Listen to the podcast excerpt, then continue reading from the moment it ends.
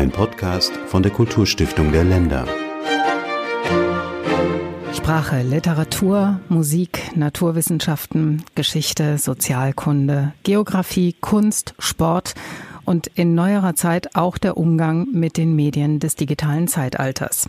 Der Begriff Bildung wird zunächst einmal mit der Schule assoziiert, in der Lehrer versuchen, ihren Schülern das Maß an Bildung zu vermitteln, das im Lehrplan als angemessen festgelegt worden ist.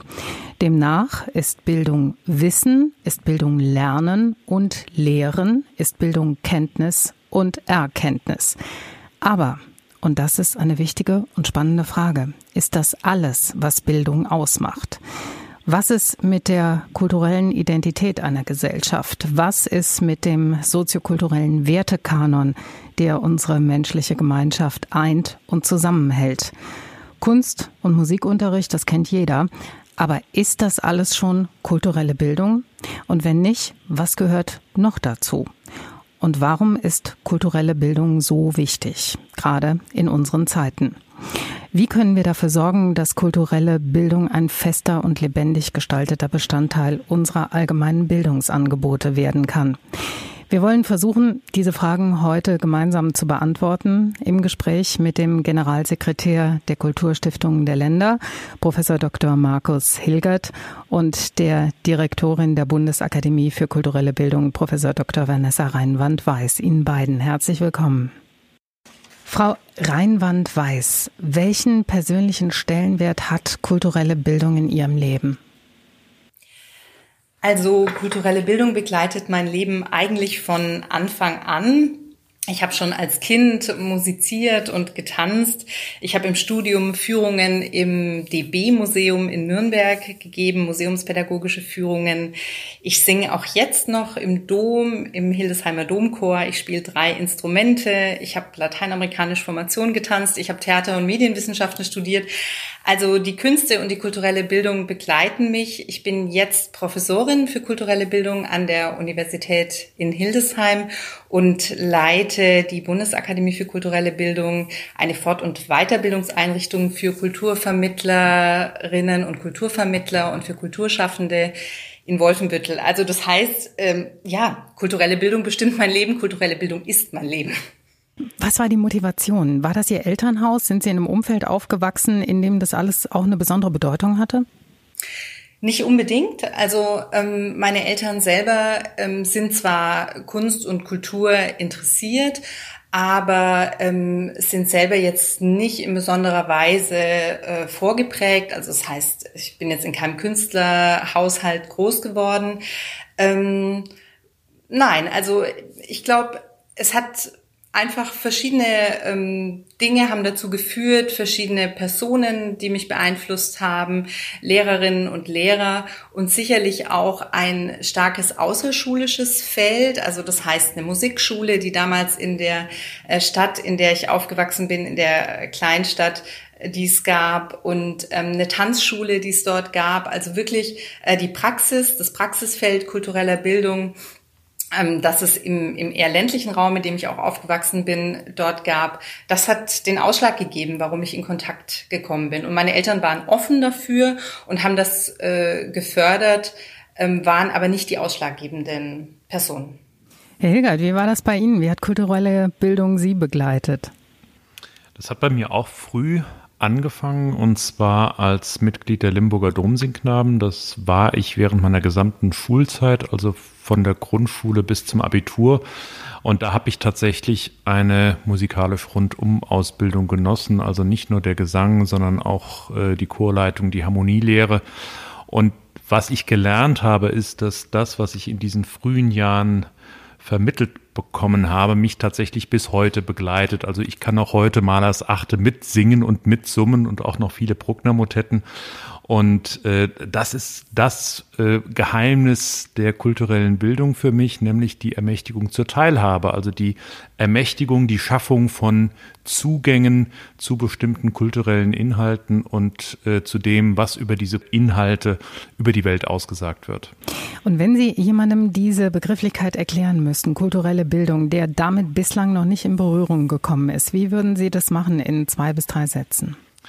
Ich glaube, ich würde genau damit anfangen und würde sagen, es hat etwas damit zu tun, dass äh, du teilhaben kannst an bestimmten Praktiken, an bestimmten Inhalten und dass du Barrieren abbauen kannst, die dir vielleicht sonst den Zugang dazu äh, verwehren. Wir wissen ja, dass äh, Barrieren zum Museumsbesuch oder zum Theaterbesuch nicht unbedingt äh, primär finanzieller Natur sind, sondern dass sie sehr stark auch sozial konditioniert sind, also etwas damit zu tun haben, ob man sich zugehörig fühlt oder nicht. Und ich glaube, dass kulturelle Bildung ganz allgemein formuliert genau diese Barrieren abbauen kann und dafür sorgen kann, dass man eben einerseits an Kultur teilhat, andererseits aber dann auch selbst in die künstlerisch-kreative Produktion gehen kann. Frau Reinhold weiß, ich sagte eingangs schon, kulturelle Bildung ist gerade in unseren Zeiten wichtig, weil sie helfen kann, die Gesellschaft nicht nur zu stabilisieren, sondern auch im Kern als Gemeinschaft zusammenzuhalten. Würden Sie diese Einschätzung teilen? Ja, absolut. Ähm, also ich würde vielleicht noch ein bisschen vorher anfangen. Mir ähm, ist es in der kulturellen Bildung wichtig, dass es durchaus um die Künste geht oder ästhetische Praxen. Also wir sprechen vielleicht nicht unbedingt nur von der Hochkultur, sondern eben vor allem äh, von den Künsten. Und kulturelle Bildung ist da, ähm, wie Herr Hilgert auch schon es beschrieben hat, eine Bildung in diesen Künsten, aber auch durch diese Künste. Also das heißt, ähm, durch die Beschäftigung mit ästhetischen Praxen werden ähm, Kompetenzen angeregt, die wir äh, gesellschaftlich brauchen und die auch der Einzelne für seine persönliche Entwicklung braucht.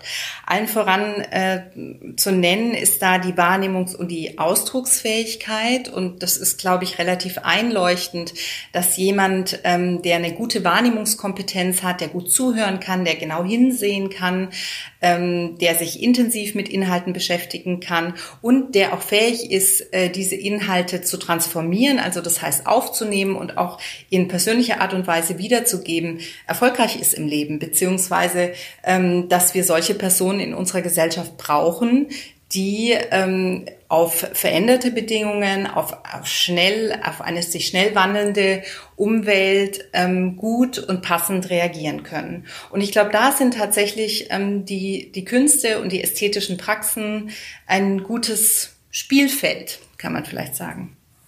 Herr Hilgert, und für diejenigen, ich höre Sie schon, die jetzt sagen, aber das kostet doch alles unser Steuergeld. Warum wäre dieses Geld aus Ihrer Sicht gut angelegt?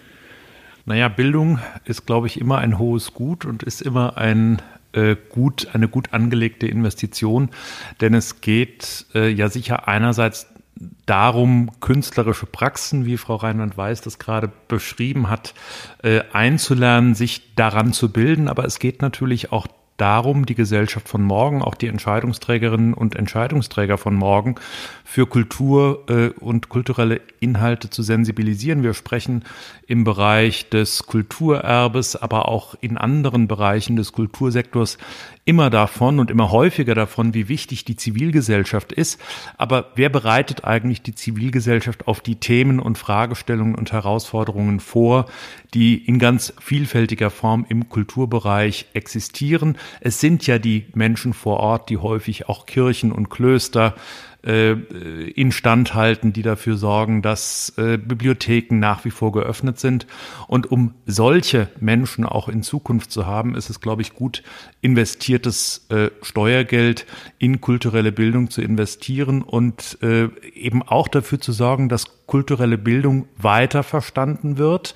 Äh, die ästhetisch-künstlerische Praxis ist wichtig, aber es geht sicher auch darum, äh, sich in den Diskursen, die beispielsweise äh, auf Architektur fokussieren oder auf andere Themen, die für die Kultur relevant sind, auf Literatur beispielsweise, dass man sich in diesen Diskursen eben auch bewegen kann, dass man sie wertschätzen kann und eben auch ein, ein Gespür und einen Geschmack dafür entwickelt.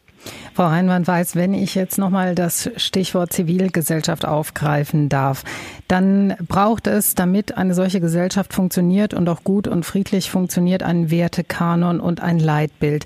Was kann dieses Leitbild sein? Diese Vision, die vielleicht auch hinter dem Begriff kulturelle Bildung steckt?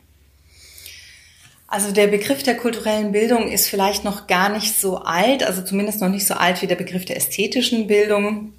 Die äh, Wurzeln hier liegen in der Aufklärung, aber der Begriff der kulturellen Bildung hat, ist vor allem in den 1970er Jahren aufgetaucht und man hat damit eine Demokratisierung von Kultur verbunden, also das, was wir schon genannt haben, Teilhabe, Barrieren abzubauen. Eine, und das war das Schlagwort und ist auch heute noch das Schlagwort Kultur für alle und von allen.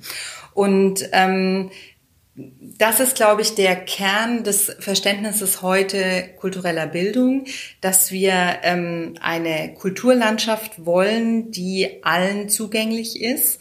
Und ähm, kulturelle Bildung verbindet sich auch mit Prinzipien wie Freiwilligkeit, wie Heterogenität, wie Diversität, wie Stärkenorientierung. Das sind alles ähm, im Kern pädagogische Werte beziehungsweise Werte, die deutlich machen, dass es um den Einzelnen geht, dass ähm, sozusagen jeder für die Gesellschaft wertvoll ist und dass wir quasi aus jedem Einzelnen das herauskitzeln müssen, auch ähm, pädagogisch oder vermittelnd ähm, durch die Beschäftigung mit äh, Allgemeinwerten, Kunst und Kultur, ähm, dass dass diese einzelne Person für die Gesellschaft einen größtmöglichsten Beitrag und Wert erbringen kann. Also das heißt, kulturelle Bildung ist eben kein normfreier Begriff. Das ist richtig. Kulturelle Bildung kommt mit sehr starken Werten einher. Ähm, und Bildung spielt da eine zentrale Rolle. Also der Begriff der Selbstbildung jedes einzelnen Individuums. Herr Hilgert, wie lässt sich denn der Grad an kultureller Bildung, also der Erfolg solcher Bildungsanstrengungen ermitteln? Im schulischen Bereich, in der schulischen Ausbildung haben wir ein Notensystem. Wie kann das im Bereich kulturelle Bildung funktionieren? Ich glaube, da sprechen Sie ein ganz zentrales Problem oder eine ganz zentrale Herausforderung äh, auch im Bereich kulturelle Bildung insgesamt an. Meines Erachtens fehlt es nach wie vor an belastbaren Kriterien, um diese Wirkung auch langfristig zu dokumentieren. Das ist ein methodisches Problem, eines, das wir beispielsweise auch aus den Geisteswissenschaften kennen, äh, wo es um die Frage geht, wie leistungsfähig sind äh, beispielsweise sogenannte kleine Fächer.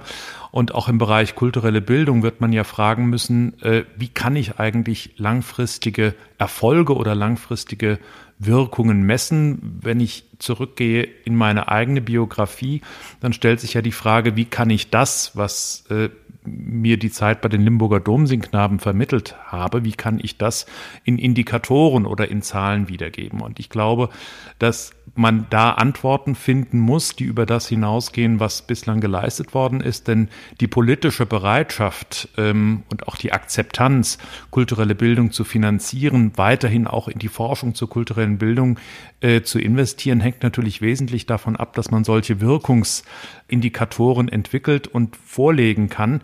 Denn am Ende des Tages stellt sich immer die Frage, in was investiere ich? Und äh, ich glaube, dass hier gerade die langfristig angelegten Beobachtungen, die langfristig angelegten Untersuchungen, die über mehrere Jahre und Jahrzehnte äh, laufen, äh, wichtig sein könnten, um tatsächlich zu verstehen, was kulturelle Bildung eben auch beispielsweise mit dem Gehirn, mit der Koordinationsfähigkeit des Körpers macht, aber eben auch mit den Karrierewegen von Menschen. Wie könnten denn, um mal so ein Beispiel zu entwickeln oder so ein Gefühl dafür zu entwickeln, wie könnten denn Qualitätsstandards aussehen, um den Bereich kulturelle Bildung oder den Grad an kultureller Bildung zu erfassen?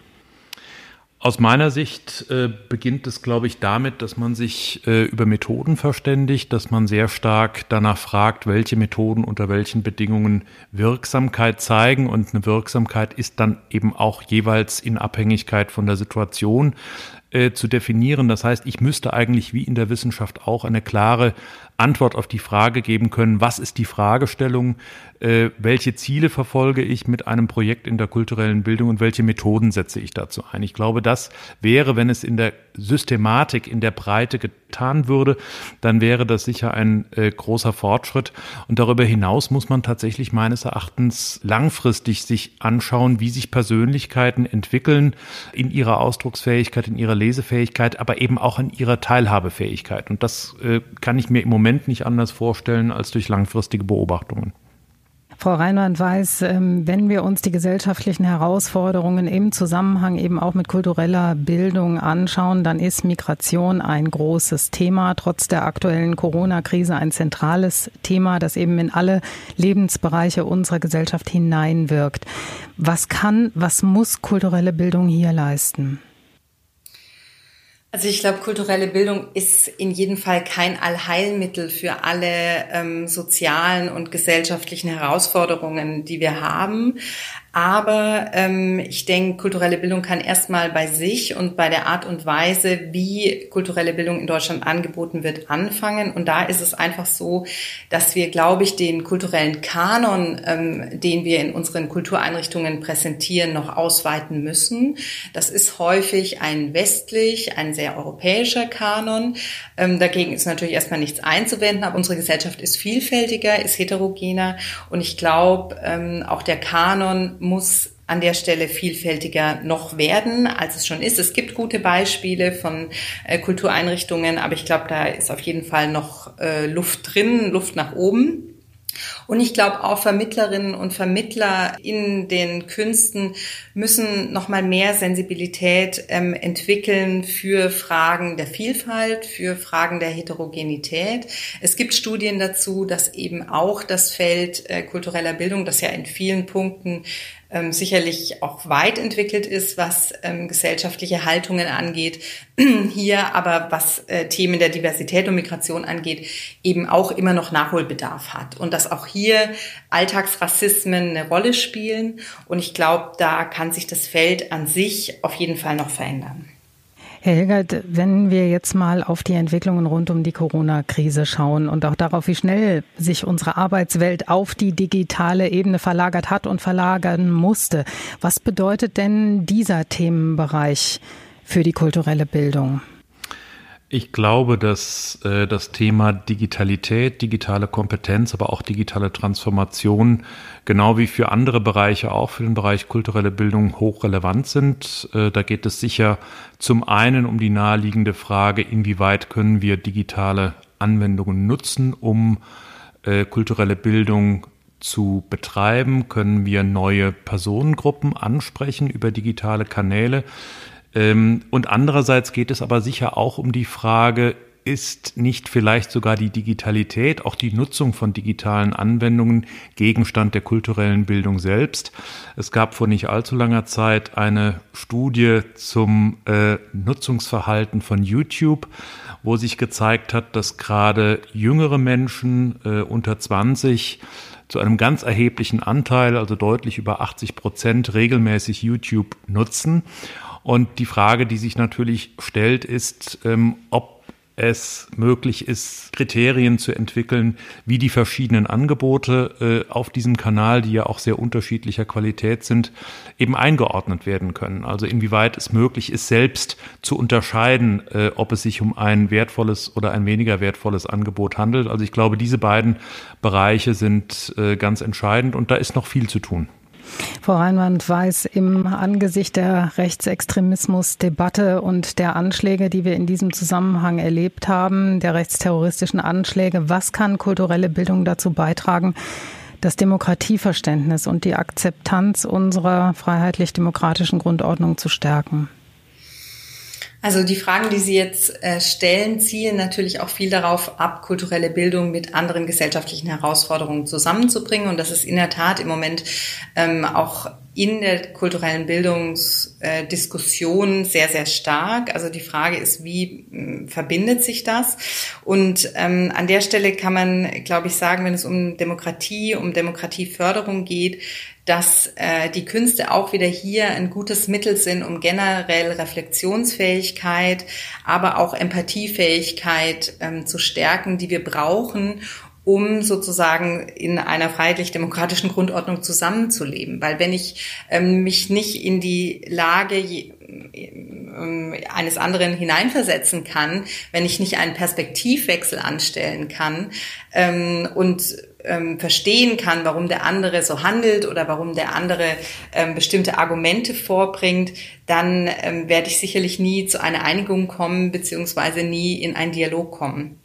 Und ich glaube, hier ähm, ist kulturelle Bildung eine wesentliche ähm, Voraussetzung auch wieder für einzelne, ähm, für einzelne Bürgerinnen und Bürger, um sozusagen ein Verständnis zu entwickeln, was dann dazu führt, dass wir in einem demokratischen Staat zusammenleben können.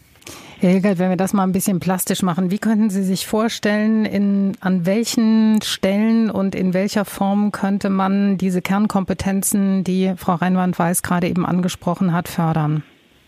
Naja, zunächst in den Schulen. Ich glaube, dass äh, wir ja nicht nur über außerschulische kulturelle Bildung sprechen, sondern dass wir zunächst natürlich auch darüber nachdenken müssen, wie wir all das, worüber wir gerade gesprochen haben, Methoden, Instrumente, Inhalte, zunächst eben auch in die schulischen Curricula integrieren oder reintegrieren.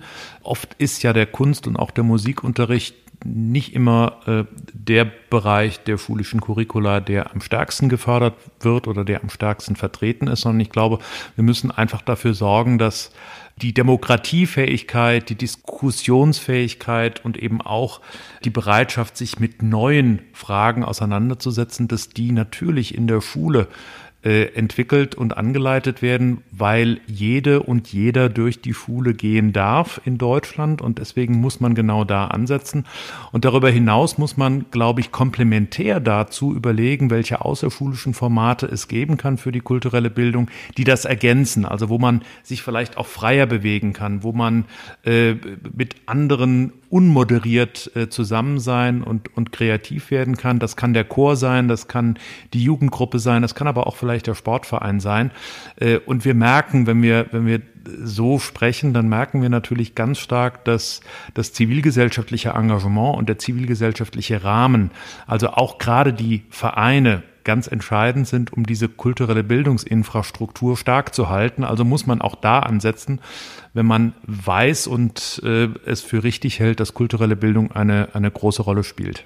Und wenn wir jetzt schon mal in diesem Bereich Strukturen sind, dann frage ich natürlich den Generalsekretär der Kulturstiftung der Länder nach den Schwierigkeiten. Es gibt nämlich viele Zuständigkeiten. Es gibt den Bund, die Länder, die Kommunen, es gibt Stiftungen. Wie gut ist das aus Ihrer Sicht alles koordiniert? Koordiniert ist es, glaube ich, gar nicht. Und ich bin mir auch nicht sicher, ob es koordiniert werden muss in einem, in einem Kulturföderalismus, der sich ja äh, auf die Fahnen geschrieben hat, dass Vielfältigkeit und dezentrale Strukturen eben auch ein hohes Gut sind. Was aus meiner Sicht fehlt, ist äh, der Austausch, ähm, ist das Voneinander lernen, ist die Nachnutzung von erfolgreich erprobten Modellen. Ich glaube, da äh, gibt es wirklich noch sehr viel zu tun. Äh, wir dürfen ja nicht vergessen, dass äh, auch in den Ländern inzwischen Infrastrukturen entstehen, in Baden-Württemberg, in Nordrhein-Westfalen schon seit geraumer Zeit. Wir haben Bundesakademien.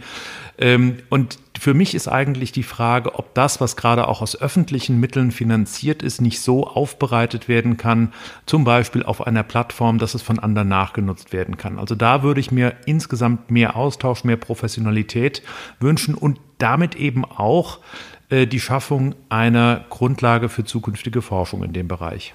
Frau Reinwand weiß, wo wäre für Sie Nachbesserungsbedarf? Also ich kann das auf jeden Fall unterstützen, was Herr Hilgert gesagt hat. Ich, ich kann auch sagen, also Vielfalt ist natürlich gut, die wir automatisch durch ähm, den Föderalismus in Deutschland haben. Allerdings ist eben schon das Problem in der kulturellen Bildung, dass es sehr, sehr viele Zuständigkeiten gibt. Und wenn es sehr viele Zuständigkeiten gibt, ist das auf der einen Seite schön, aber auf der anderen ist auch niemand so wirklich zuständig.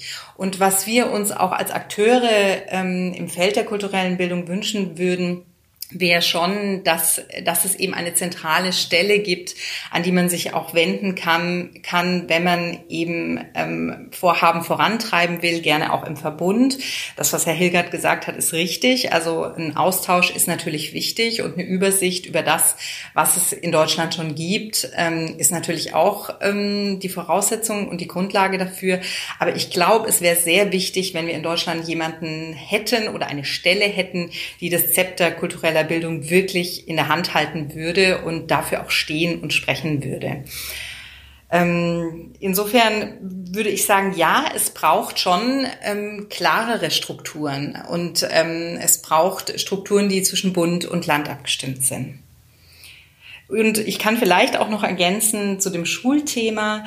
Ähm, ich finde es einfach wichtig, dass in der Schule kulturelle Bildung eben nicht nur in den Fächern Musik und bildende Kunst ähm, den Platz hat, sondern dass wir Schulen eigentlich als ähm, Schulen denken, die von Kultur und von ästhetischen Praxen durchzogen sein müssen, und zwar in jedem Fach.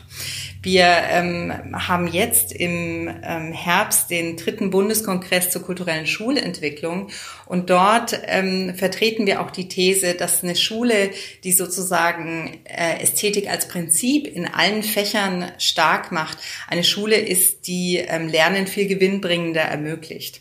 Und diese Schule muss dann auch neu und anders gedacht werden, in Zeitrhythmen, in Fächergrenzen. Aber wir glauben, dass kulturelle Bildung ein sehr gutes Modell einer Bildung für die Zukunft ist. So wie wir uns Bildung vielleicht auch im 21. Jahrhundert vorstellen müssen, die nämlich nicht an Fächergrenzen endet und auch nicht in 45 Minuten Rhythmen gedacht werden kann. Herr Hilgert, jetzt hatten wir die Stichworte Struktur, Koordination, Ausstattung. Was ist mit den Finanzen? Sie merken, ich stocke.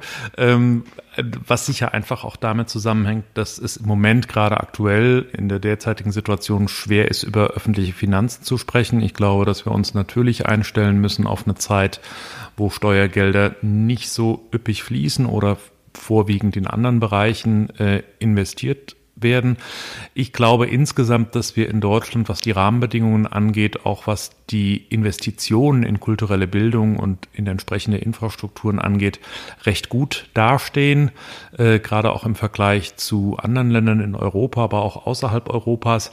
Ich glaube auch, dass für gute kulturelle Bildung vielleicht gar nicht so viel Geld notwendig ist im Vergleich zu äh, anderen Politikbereichen, sondern dass es vor allen Dingen auf die Qualität ankommt. Und insofern bin ich eigentlich hoffnungsvoll, denn das Thema ist auf Bundesebene schon seit langer Zeit als wichtig erkannt. Der Bund hat wesentlich investiert in diesen Bereich. Die Länder tun das auch, die Kommunen tun es auch. Und insofern glaube ich, dass wenn äh, mehr Synergie erreicht werden kann und wenn, wie Frau Reinwand-Weiß zu Recht sagt, vielleicht doch eines Tages äh, ein Ort, ein Denkraum gefunden wird, in dem kulturelle Bildung weitergedacht und auch äh, zukunftsorientiert angeboten wird, dass dann der Einsatz der Mittel nicht nur gerechtfertigt ist, sondern auch relativ moderat, weil es eben tatsächlich so ist, dass die Infrastrukturen nicht so aufwendig sind wie in anderen Politikbereichen. Frau Reinhard-Weiß, wenn wir jetzt eine Perspektive entwerfen würden, was wären aus Ihrer Sicht, was wären die Fragen und die vordringlichen Themen, mit denen sich kulturelle Bildung in Zukunft befassen muss? Also aktuell ist, glaube ich, ein ganz drängendes Problem, dass eben jetzt auch durch ähm, Corona, durch äh, die Zeit, die Situation, die wir jetzt erleben, ähm, wirklich das außerschulische Feld, Vereine, Zivilgesellschaft, ähm, einzelne Vermittlerinnen und Vermittler in starke Nöte geraten. Und meine große Sorge ist, dass ähm, durch diese Zeit jetzt wirklich ein gut gewachsenes Feld, in, das auch in den letzten Jahren gefördert wurde, ähm, Herr Hilgert hat es äh, gesagt, wegbricht und dass dadurch auch ähm, durch Einsparmaßnahmen, die sicherlich auch folgen werden, vieles, was in den letzten Jahren aufgebaut werden konnte und erprobt werden konnte, auch durch Projekte, durch Modellvorhaben, dass das versandet. Und ich finde nichts schlimmer als öffentliche Mittel, die in Modellvorhaben investiert werden, in gute Modellvorhaben und nach dem Modellvorhaben passiert aber nichts weiter. Und insofern glaube ich, müssen wir uns gerade aktuell jetzt im Moment äh, darüber unterhalten, wie können wir diese Strukturen, wie können wir diese vielen freien Strukturen auch sichern. Der Deutsche Kulturrat setzt sich ähm, sehr dafür ein. Ich glaube, das Thema ist allgemein bekannt, aber es muss, es muss da jetzt auch ein Handeln passieren in den Ländern. Es ist schon was passiert, aber ich glaube, es reicht einfach noch nicht aus. Ein wichtiger Punkt aus meiner Sicht ist zudem die Qualität aus Fort- und Weiterbildung des Personals in der kulturellen Bildung. Es kann eben nicht sein, dass man gerade ähm, ästhetische Kompetenzen Laien überlässt, wo man in anderen Bereichen Staatsexamen fordert und langjährige Ausbildungen. Ich glaube, auch im Feld der kulturellen Bildung kann nur Wirkung zeigen, was auch wirklich ähm, in einer professionellen Art und Weise angeleitet wird, vermittelt wird, gedacht wird, ausgeführt wird. Und ich glaube, hier ähm, ist auch noch nicht ganz erkannt, dass wir hier mehr Qualität brauchen und das eben auch bedeutet, dass wir wirklich auch in die Aus-, Fort- und Weiterbildung von nicht nur Künstlerinnen und Künstlern, sondern vor allem eben auch Vermittlerinnen und Vermittlern investieren müssen. Und das sind aus meiner Sicht wichtige Felder, die jetzt politisch auch anzugehen wären. Herr Hilgert, mögen Sie das ergänzen? Was würden Sie sich wünschen für den Bereich kulturelle Bildung in der Zukunft? Ich würde mir tatsächlich wünschen, dass A, das eintritt, was Frau Reinwand-Weiß eben eingefordert hat, dass nämlich in der schulischen Bildung Kultur sich transversal durch alle Bereiche durchzieht und eben nicht beschränkt bleibt auf die ästhetische Bildung in den traditionellen Fächern Kunst, Musik. Ähm, ich würde mir wünschen, dass in der Tat die Qualitätsstandards, auch die Ausbildungsstandards angehoben werden und dass insgesamt in Politik und Gesellschaft eine größere Akzeptanz herrscht für die Leistungsfähigkeit und für die Notwendigkeit äh, kultureller Bildung. Und ich glaube, um das erreichen zu können, brauchen wir eine stärkere Orientierung auf die Wirkungsforschung. Wir müssen deutlich machen, warum es so wichtig ist, dass man sich kulturell bildet und dass es hier um mehr geht als nur in Anführungszeichen ästhetische Bildung, um mehr als Klavier zu spielen oder zu tanzen, sondern es geht um Persönlichkeitsbildung, es geht um die Ermächtigung zur Teilhabe an einer vielfältigen äh, reichen Welt. Und wenn uns das gelingt, und ich wünsche mir, dass uns das gelingt, dann haben wir, glaube ich, für die Gesellschaften von morgen einen wichtigen Dienst erwiesen. Kulturelle Bildung, warum wir sie brauchen, aktuell vielleicht sogar dringender denn je. Was sind die Herausforderungen, die Probleme und natürlich auch die Perspektiven? Professor Dr. Markus Hilgert, Generalsekretär der Kulturstiftung der Länder und Professor Dr. Vanessa Reinwand-Weiß, Direktorin der Bundesakademie für kulturelle Bildung. Ganz herzlichen Dank fürs Gespräch. Ich danke Ihnen. Danke. Und alle Informationen und Angebote der Kulturstiftung der Länder finden Sie auf YouTube, Facebook, Instagram, Twitter und natürlich auf der Website der Kulturstiftung der Länder unter kulturstiftung.de. Und ich möchte schließen mit einem kleinen Zitat des amerikanischen Schriftstellers und Regisseurs Paul Oster. Der wahre Sinn der Kunst liegt nicht darin, schöne Objekte zu schaffen. Es ist vielmehr eine Methode, um zu verstehen, ein Weg, die Welt zu durchdringen und den eigenen Platz darin zu finden.